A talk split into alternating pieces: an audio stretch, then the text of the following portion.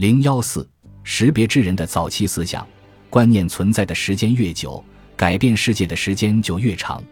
因此，要识别最有影响力的观念，我们必须从可重建或可想象的最早的过去入手。很难从远古时代追寻观念，一部分原因在于证据已消逝，另一部分原因在于观念和本能很容易混淆。观念源于头脑，本能则早已存在，它是天生的。应该是进化赋予的。根据某些理论，本能最初是对环境条件或偶然事件的反应。英国散文家查尔斯·兰姆就认为，烹饪是因为一头猪不小心被家里的火烧熟而偶然诞生的。达尔文以同样的方式描绘了农业的起源：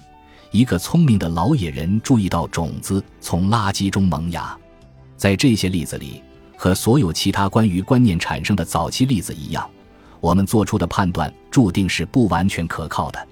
比如我们会交谈和写作，是否因为某位祖先或某些祖先产生了语言的观念，想到可以用系统的符号来代表超出其自身的含义，或者是因为我们天生就会用符号来表达自己，或者因为符号是人类集体潜意识的产物。或者因为语言是出于打手势和做鬼脸的自然倾向而演变出来的，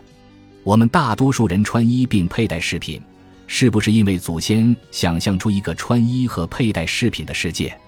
或者是因为动物的欲望驱使我们寻求温暖和庇护，恰好产生艺术这一副产品？我们某些持久的概念可能是自然的产生的，而非人类的发明，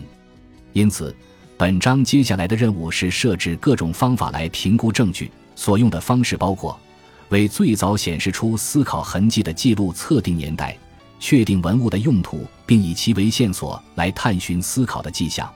确定人类学家最近对觅食者的观察的适用性。然后我们就可以列举那些如冰柱般形成于最近一个大冰期最寒冷阶段的观念了。